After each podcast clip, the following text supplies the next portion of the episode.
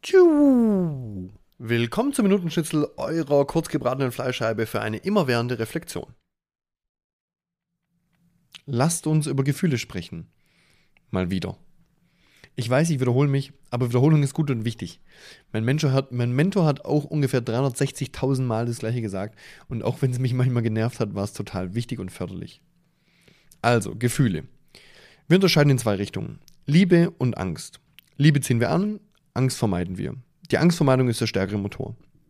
Hinter allem Spaß, der Begeisterung, Freude und so weiter steckt die Liebe und hinter Wut, Trauer, Missgunst, Neid und so weiter steckt die Angst. So, wenn jetzt was nicht weitergeht, wir im Leben stocken, wenn wir uns im Kreis drehen oder immer wieder dasselbe Schicksal, in Anführungszeichen, erleiden, dann ist es immer spannend zu hinterfragen, ob meine bzw. deine Gefühle damit irgendwas zu tun haben könnten. Rhetorische Frage, weil sie haben ganz sicher was damit zu tun. Wir neigen dazu, dass wir da nicht hinschauen wollen. Also gar nicht hinschauen wollen. Wahrscheinlich funktionieren sie, also die Gefühle genau deswegen auch so gut, weil wir so große Angst vor der Angst haben. Also damit ihr mal ein Bild davon bekommt, wie krass diese Auswirkungen so sein können, ähm, beziehungsweise auch immer noch sind, erzähle ich mal, was bei mir da so abging ähm, und ja eben was auch immer noch da ist.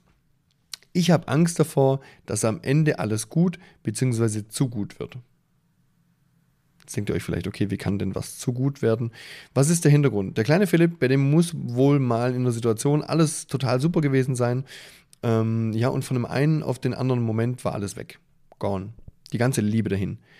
Und das muss so schlimm gewesen sein, dass er, also ich, beschlossen hat, dass ihm das nie, nie wieder passieren wird. Ganz oben zu sein bedeutet, ganz tief fallen zu können in der, in der Logik.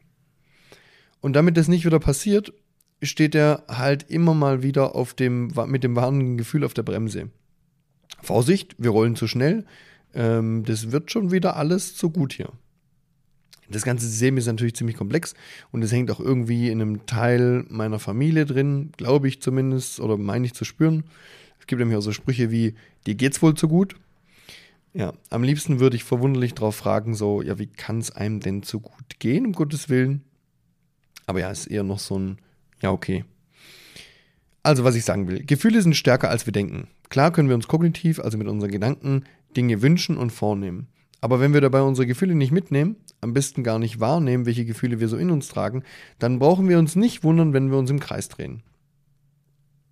Wenn es also bei dir nicht vorangeht, dann darfst du dich gerne mal fragen, was die Vorteile für den Kleinen oder die Kleine sein könnten.